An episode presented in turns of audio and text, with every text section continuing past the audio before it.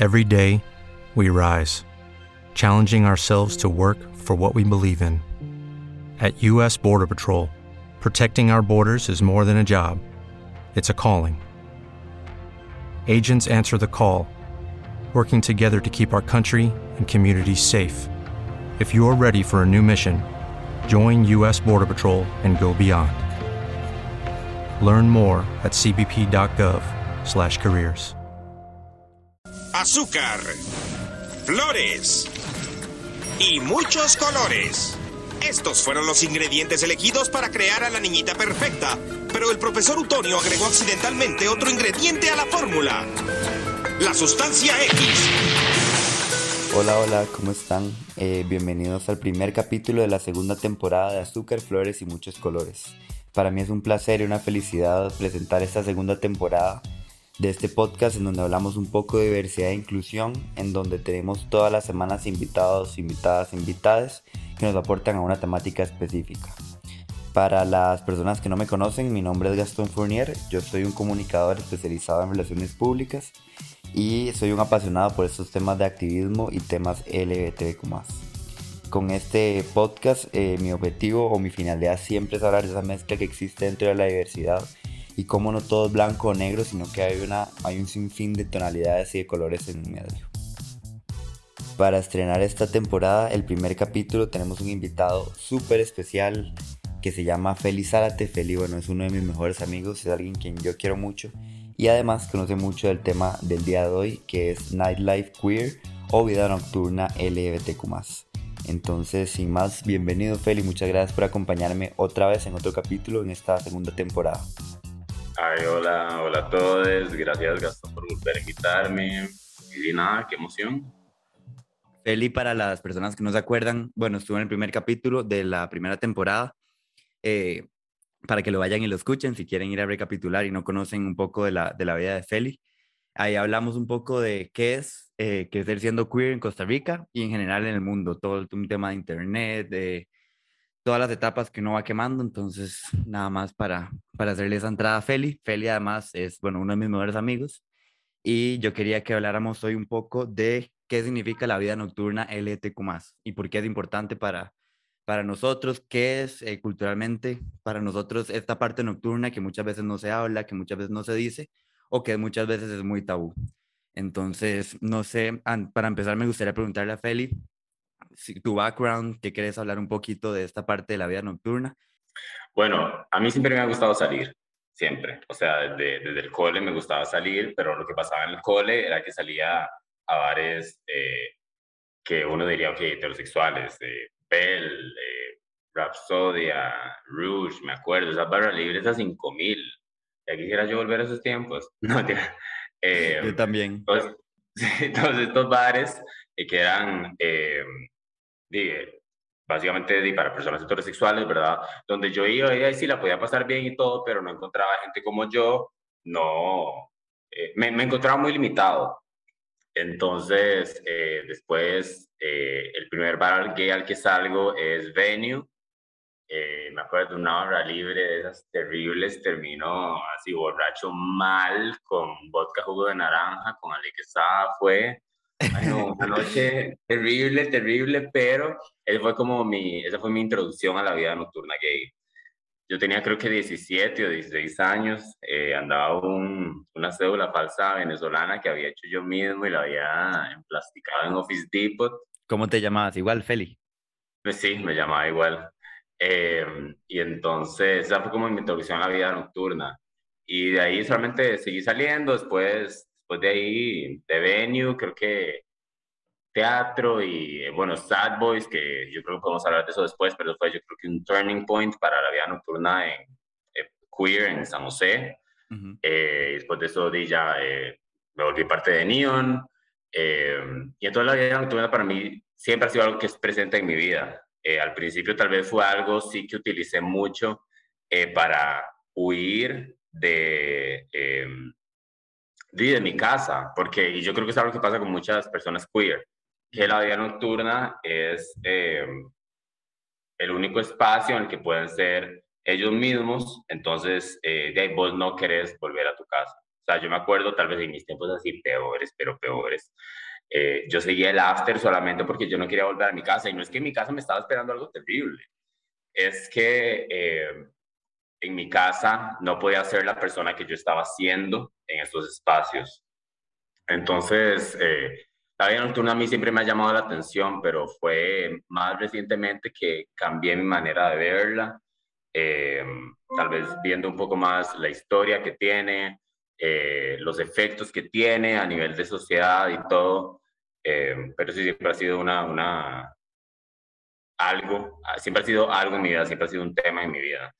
Creo que hay muchas cosas importantes que decís que ahora más adelante vamos ya a entrar como más en detalle del tema y todo, pero la parte de la vida nocturna, para las personas que no, a ver, que tal vez no la entienden o así, es un, un escape para muchas personas LTQ más para poder desarrollar su identidad, para poder entenderse y para poder conocer personas similares a uno. Ajá, yo creo que, eh, por ejemplo, vos y yo no nos hubiéramos conocido si no fuera por la vida nocturna.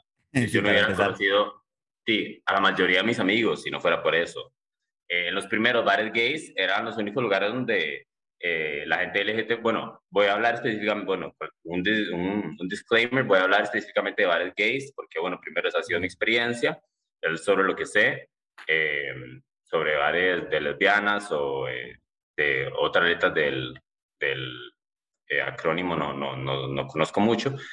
Eh, pero bueno, los primeros bares gays eran no solo un lugar para bailar y escuchar música y tomar, sino también para poder coger.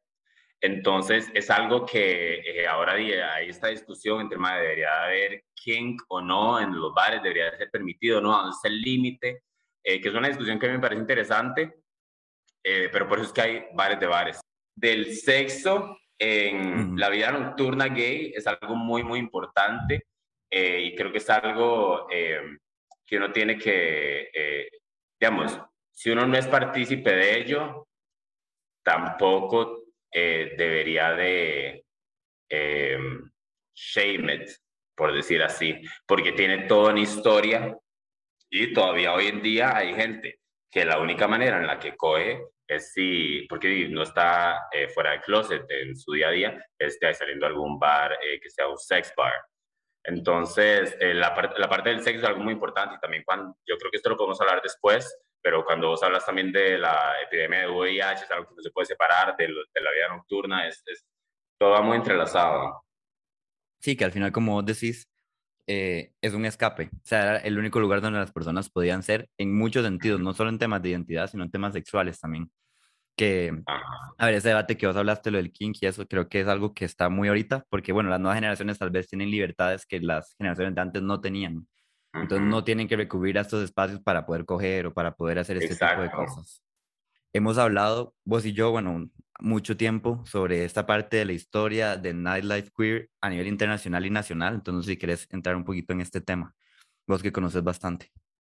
Sí, eh, para, mí, para mí es algo muy llamativo y eh, ok, la vida nocturna queer y específicamente gay nace eh, siempre en lo clandestino. Dijo Shakira, nada que ver. nada que ver. nace siempre en lo clandestino. Eh, los primeros, bueno, los primeros bares gays documentados, porque puede ser que haya habido eh, antes otros y en otros lugares, fueron en Londres, en, creo que a principios de 1800, eh, lugares pequeños donde hombres gays se reunían a literalmente a bailar, eh, tener sexo, eh, tomar, pasarla bien, porque era el único lugar donde podían hacer eso. después se mueve a Francia, Alemania, Países Bajos.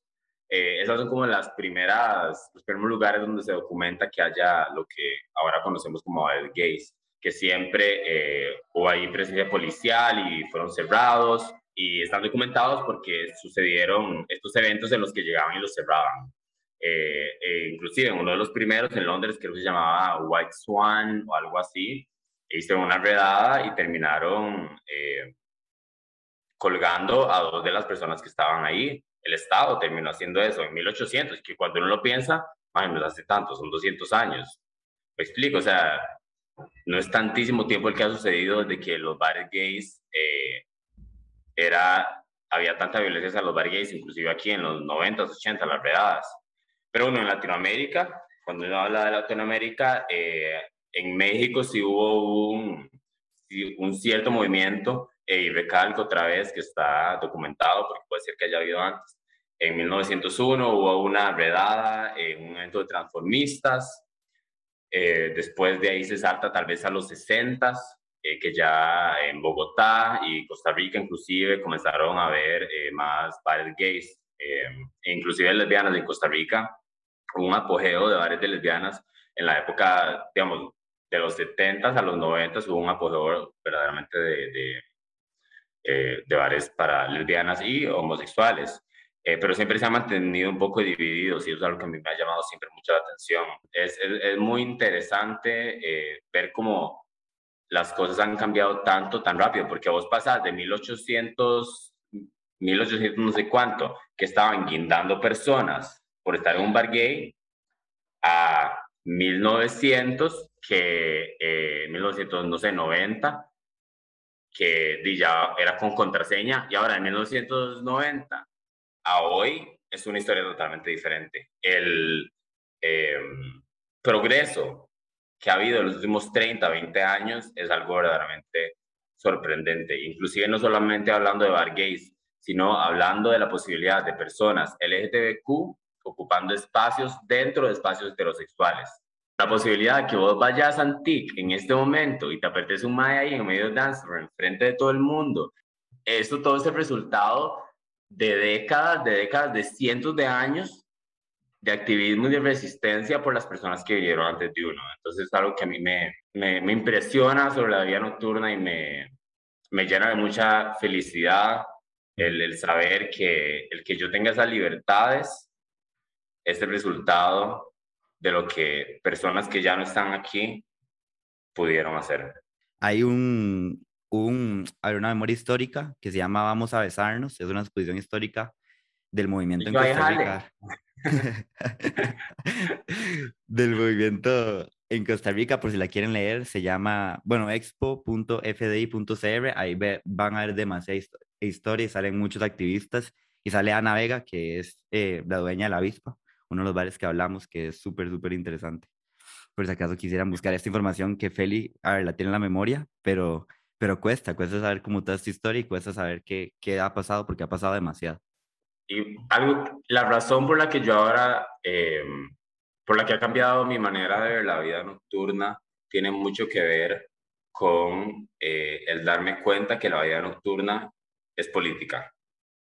Eh, yo, sé, yo me acuerdo que creciendo yo siempre decía, ¿por qué no va a pasar esta política? ¿verdad? Y yo decía, ay, no, o me muero yo algún día metiendo en política, yo haciendo política, yo lo que sea política, yo decía, me vomito mil veces.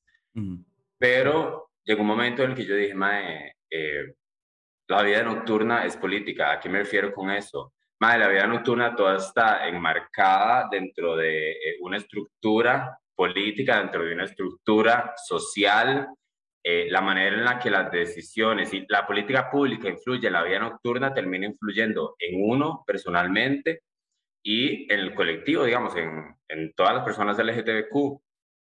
Entonces, el darme cuenta de eso es lo que, además de pasarla súper bien, me sigue empujando a em, querer seguir dedicándome a esto. Porque em, cuando yo pienso en que en lugares, por ejemplo, en España, México, eh, muchos países que toman en cuenta a los bares gays y eh, centros de reunión para personas del LGTBQ como lugares importantes Costa Rica, o sea, es como si no existieran, es que ahí yo digo, o sea, no, esto no puede ser así. España, que tiene Chueca, Madrid, eh, México, que tiene la zona rosa, Costa Rica no tiene nada así. El Estado por completo ignora que esto exista. Y esto me lleva a lo que estaba mencionando sobre VIH, porque el Estado sí tomó en cuenta la vida nocturna gay cuando llegaron a ser redadas con la excusa de que ahí se está propagando el SIDA. ¿Me explico? Esa era la, excusa que, que, utilizaban en los 80s y 90s cuando se eran redadas, eh, diciendo que era... Y, básicamente, como ahora cuando llegan, eh, que hay fiestas grandes, clandestinas, COVID, todo, y que llegan y que, y que la cierran, eh, era eso, pero como VIH, pero en 1987, cuando hubo la redada más grande, se sabía que el VIH solamente se transmitía de manera sexual. En 1987 en Estados Unidos, la FDA ya estaba aplicándole los primeros tratamientos a las personas seropositivas. Costa Rica sabía esto, tenía estos datos. E igual decidió em, utilizar de arma o de em, munición el VIH para traerse abajo los, centros, los únicos centros de reunión que tenía la gente eh, gay y LGTBQ. y también esto, y el hecho de que tanta gente haya muerto durante eh, la epidemia de VIH, influyó también en que muchísimos bares LGTBQ desaparecieran, porque de ahí no solo murieron los dueños, murió también el público al que les, les estaba intentando llegar. Entonces, todo va muy, muy relacionado eh, y por eso es que a mí me apasiona tanto. Como dije, más allá de pasarla bien, es el saber que es activismo. El que vos puedas ir a Avalon, a Neon, a teatro, donde sea, a VIX, donde sea que te guste ir, vos está, eso es una acción política, es activismo.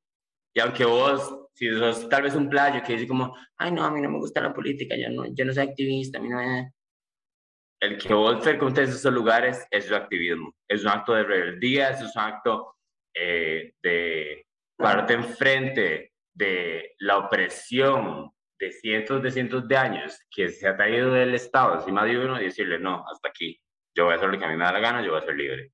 No, eh, tocaste igual muchos temas importantes, el tema de la representación, que bueno, antes de entrar ahí, el día de hoy tenemos un invitado también que nos va a hablar un poco de la temática desde su punto de vista y su expertise y es Dino Real, entonces vamos a escucharlo. Hola, buen día. Mi nombre es Dino Urpi, soy artista multidisciplinario queer, performer, creador de eventos, tarotista, tutor de arte y astrólogo en formación.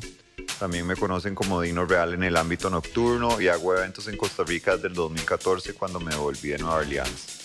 Les voy a hablar acerca de la importancia de la cultura queer nocturna costarricense y en el mundo. Todos somos seres humanos y todas las personas somos dignas de ser felices, experimentar amor y venimos a este mundo a compartir nuestra belleza, nuestra expresión y nuestra magia con nuestros seres queridos y demás miembros de la sociedad. Queer en su origen es una palabra que se usa con un tono despectivo para definir a las personas que se consideran raras, perversas o muy fuera de las normas de la sociedad. Con el movimiento de los derechos y libertad de los homosexuales pasando las protestas de Stonewall en el 69, el término comenzó a tener un momentum. Luego se vino la crisis del SIDA en los 80s que también puso en mapa todo lo que era lo relacionado con los gays, les trans y las lesbianas, al punto que llamaban esta enfermedad la enfermedad gay, que por cierto no es una enfermedad de las personas sexualmente diversas, es una enfermedad de todos y cuando se dice que COVID es la única pandemia en los últimos 100 años. Se borra la historia de las 36 millones de personas muertas por el SIDA y los 37 millones que viven con VIH. El término queer salió más a la superficie mainstream cuando se formó el Queer Nation en 1990 en Nueva York y se va reivindicando y las personas lo celebran.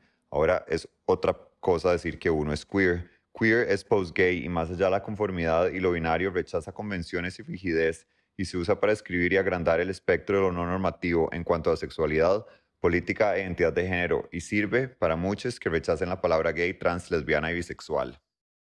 La palabra cultura es una palabra polisémica y algunas definiciones son el conjunto de conocimientos, ideas, tradiciones y costumbres que se caracterizan a un conjunto de personas. Son los saberes, creencias, formaciones de comunicación y pauta de conducta.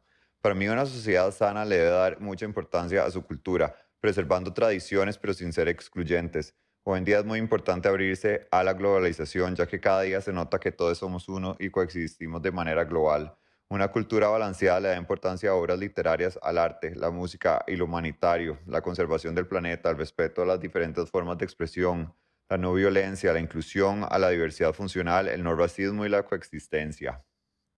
El nightlife o la vida nocturna incluye entretenimiento de adultos, bares, clubes, música en vivo, conciertos, cabarets, el teatro, exposiciones de arte, entre otros. Y mucho de lo que se veía como entretenimiento a principios del siglo XX era la música en vivo, los performers, el escenario como cabaret, jazz, freak shows, comedia y vaudeville. Influencias en la cultura nocturna prominentes especialmente en Estados Unidos y Europa y el occidente post-guerra mundial, son la revolución del amor de los 60, el rock and roll, The Coquettes, en San Francisco, The Factory de Andy Warhol, era el punk de los 70s y 80s, Studio 54, el glam rock, el Chelsea Hotel, la música disco con sus raíces en la cultura underground, la música house, el hip hop, el rap, los raves, los club kids, el ballroom, Paris is Burning y demás. La vida nocturna también va muy relacionada a la expresión creativa y al espectáculo, al ocio, el uso de sustancias recreativas, la celebración y la subversión, la actitud antisistémica, la necesidad de las personas en encontrar su refugio de la opresión, ya sea opresión en sus casas o en la sociedad. Somos entes gregarias y necesitamos el apoyo, el abrazo y el soporte de otros para tener una mejor experiencia humana. Ahora bien, situémonos en Costa Rica. Puntos importantes de recalcar de la cultura costarricense son su actitud demócrata, su amor por la naturaleza, la evolución del ejército y valor para la educación, el trabajo y la salud. También se habla mucho del valor hacia la creación de una familia y muchas veces se tergiversa eso con los valores religiosos alterados por la gente en el poder. Hoy en día puede que sea diferente la sociedad costarricense, pero eso no quita que tenga una historia de ser bastante juzgona, racista, con extrema religiosidad, discriminación hacia las personas sexualmente diversas, el machismo hasta desbordar, opresión a las minorías, clasismo y maledicencia. Esto aporta mucho a la inseguridad de las personas, a que no se sientan seguras en sus casas, enmascarar su verdadera esencia, experimentar el rechazo fuerte en una temprana edad, a que tengan que huir donde amistades, que esté dispuesto a recibirles o inclusive a la calle.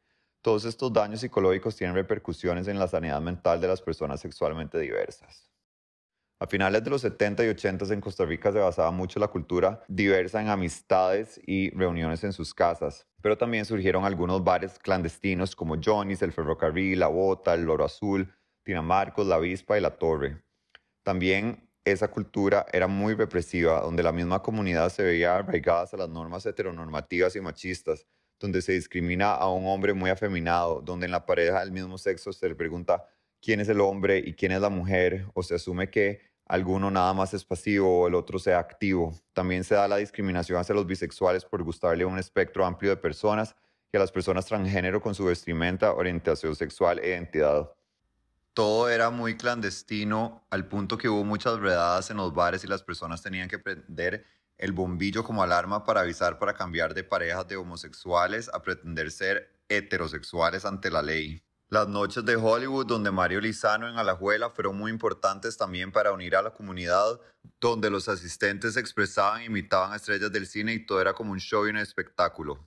En los 2000 surge la escena rave como de Vu, Punto G, Milano, Vértigo y mucha vida nocturna. También estaba ligada a la escena rave, que donde no era necesariamente para las personas de la comunidad, pero había mucha mezcla al ser un país pequeño. En el 2005 se funda en Costa Rica el Movimiento de la Diversidad y en el 2010 se lleva a cabo la primera marcha de la diversidad en San José. Los lugares más notorios de la comunidad eran Bochinche, Club O, Aria City, el Teatro, el 13, Club Venue y el Stainford, que era bastante gay friendly. He tenido la dicha de aportar a la cultura queer en San José por medio de mis eventos como la Fiesta Unicornio, todo lo relacionado a la Cofradía Real, Bikini Glam, Mercurio, Gag y Spunk. Otros puntos de encuentro para la gente sexualmente diversa hoy en día son Neon, C3, Pop-Up, Donde Candy y Spectro Club. Recientemente comenzaron a reunirse grupos en los llamados Kikis que están inspirados en la cultura de Vogue Balls y eso me gusta mucho. El acceso a Internet y la globalización han aportado muchísimo a la cultura queer costarricense. Shows como RuPaul's Drag Race y Pose y aplicaciones como Instagram permiten a generaciones más nuevas venir con tendencias integradas y expresiones que en algún momento fueron subversivas y ahora están más normalizadas. Es importante celebrar la vida nocturna queer porque aporta muchísimo a una sociedad es un espacio para bailar y conocer personas. Sabes que va a ir gente interesante y por ende vas a querer expresarte. El baile es algo que crea química de atracción entre las personas. El ritmo y cómo se expresa una persona le puede resultar muy atractivo a alguien que la observa. Es un espacio donde las personas se sienten seguras, donde se utiliza el lugar de encuentro como un refugio o un santuario. Son esenciales para crear más cultura, escuchar buena música y la expresión corporal. Por ejemplo, en el ámbito de la moda, antes que las marcas del fast fashion saquen sus colecciones, la gente ha conceptualizado esos looks años antes. Los clubes permiten a las personas fomentar su estilo personal y explorar su personalidad.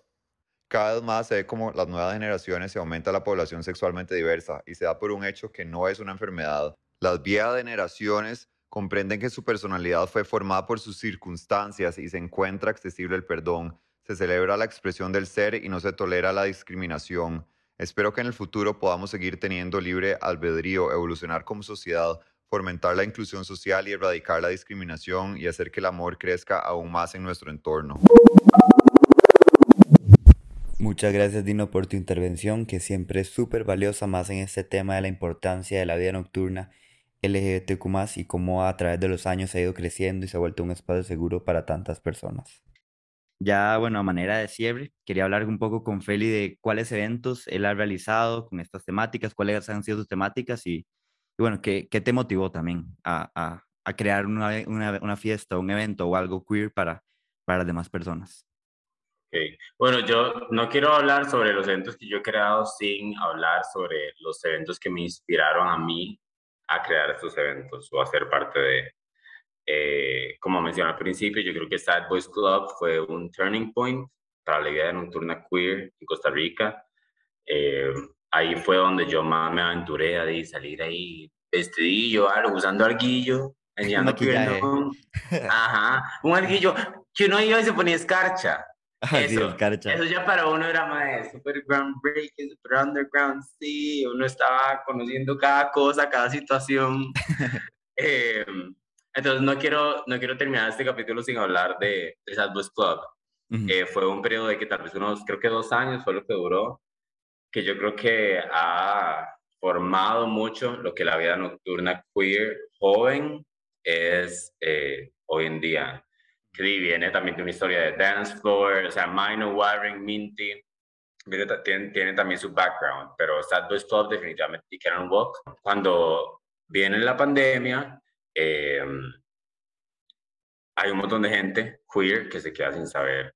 Bueno, queer eh, de edades a que 18 a 25 tal vez, que dicen, ok, ¿a dónde voy ahora? Entonces en Neon, eh, inclusive, no, ya inclusive antes de la pandemia, en Neon habíamos empezado a hacer este evento, eh, Hunt Spicy. Eh, y entonces cuando ya Sad Boys Club eh, termina su ciclo, mucha gente que iba a Boys Club empieza a ir a Neon.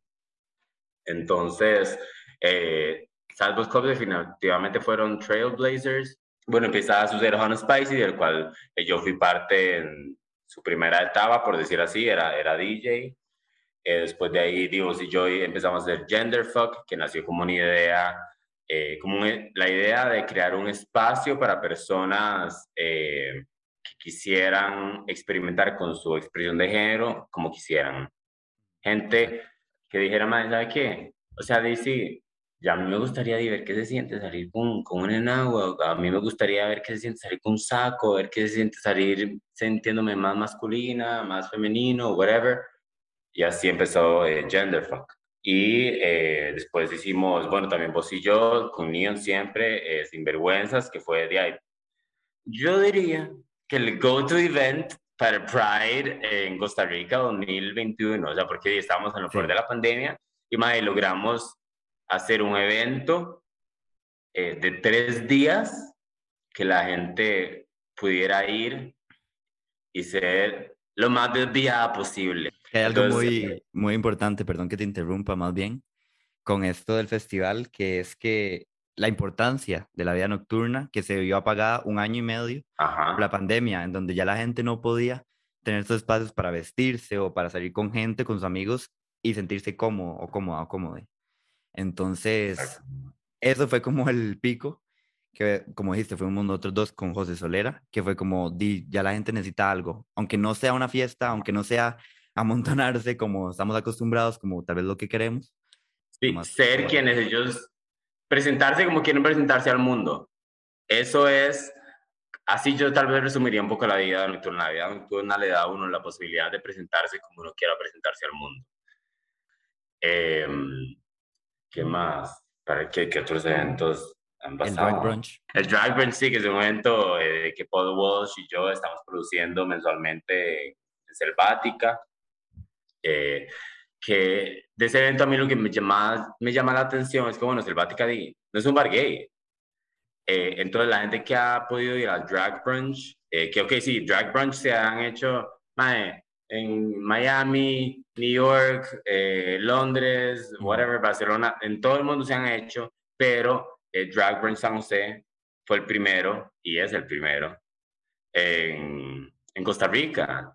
Entonces, eh, reúne a gente, cuando yo veo el público, porque bueno, yo soy el DJ residente de, de Drag Brunch, eh, cuando yo veo al público siempre gente muy diversa, y no me refiero a diversa en, en tipo de en orientación sexual o de diversidad de género, etcétera, sino hay todo tipo de gente, hay desde señoras, así, pero señoras, hasta eh, gente súper joven, gente que probablemente antes de ese momento nunca ha visto una transformista, porque el transformismo se ha visto muy encasillado en vida nocturna y especialmente nocturna. Me explico, en bares gays. Entonces Drag Brunch es eh, tal vez uno de los que me hace eh, más feliz porque es la oportunidad de presentarle eh, transformismo como entretenimiento, como arte a personas que de otra manera no tendrían ese alcance.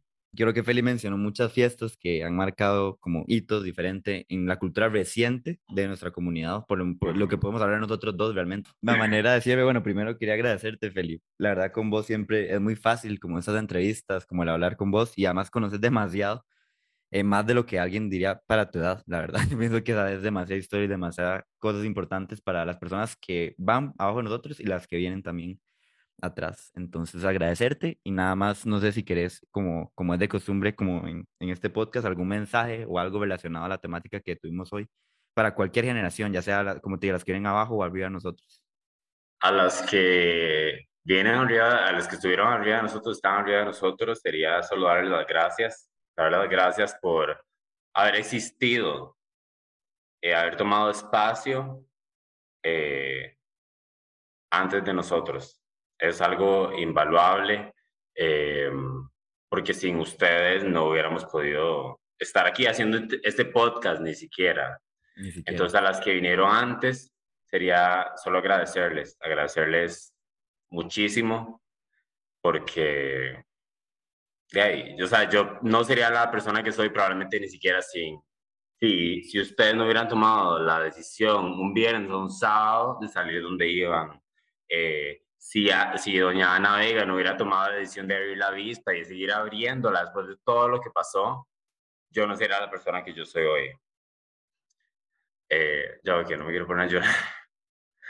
Eh, a los de ahora, a nuestros contemporáneos, y quiero decirles que sigan pasándola bien, que sigan pasándola bien eh, y que no pierdan la conciencia de que la vida nocturna, además de pasarla bien, increíble como yo sé que todas la pasan, es también una manera de em, ser activista. Si usted dice, yo no sé qué hacer, yo, a mí no me, no me gusta mucho hacer la política, no me quiero para whatever, ma, sepan que el hecho de que ustedes vayan, el, el, hecho de que ustedes salgan siendo personas LGTBQ, sea bares típicamente heterosexuales o bares gays, eh, o LGTBQ, whatever, eso es una acción política y eso vale muchísimo porque le están abriendo las puertas a las personas que vienen después de ustedes. Y a las personas más jóvenes, ¿qué les diría? Mae, sigan dándola como le están dando, porque nada me hace a mí más feliz, eh, nada me da más satisfacción que el ver eh, a personas como Mae, Gabo Porras, John Abogantes, eh, ser tan auténticos, ser quienes ellos quieren ser, valiéndoles picha lo que eh, el resto de la gente diga. Muchísimas gracias, Feli. Como te digo, siempre es un placer hablar con vos y tenerte en este podcast. Entonces espero que sea la segunda de muchas y, y sos siempre bienvenido. Ay, gracias, sí. Hay que ver, hay que ver qué, qué tema nos va a tocar después. ¿Qué tema te voy a pedir que hablemos? muchas gracias. Bueno, nos vemos y muchísimas gracias por invitarme y muchísimas gracias a toda la gente que, que lo escuchó. Antes de finalizar, quiero agradecerle a todas las personas que nos acompañaron en el capítulo de hoy. En este primer episodio de la segunda temporada estuvimos con Félix Zárate hablando de la importancia de la vida nocturna LGTQ+, Si les gustó el capítulo, recuerden que todas las semanas vamos a tener uno nuevo con una persona que nos va a estar contando a partir de su experiencia, su perspectiva sobre la temática de la semana. Y bueno, también me gustaría escucharlos, entonces para hacerles el reminder ya tenemos redes sociales, AFMC Podcast, ahí van a poder estar viendo más información sobre la temática de la semana. Igualmente me pueden seguir a mí en mis redes sociales personales, Gastón Fournier S, en Instagram, Twitter y Facebook. Muchísimas gracias y nos vemos la próxima semana.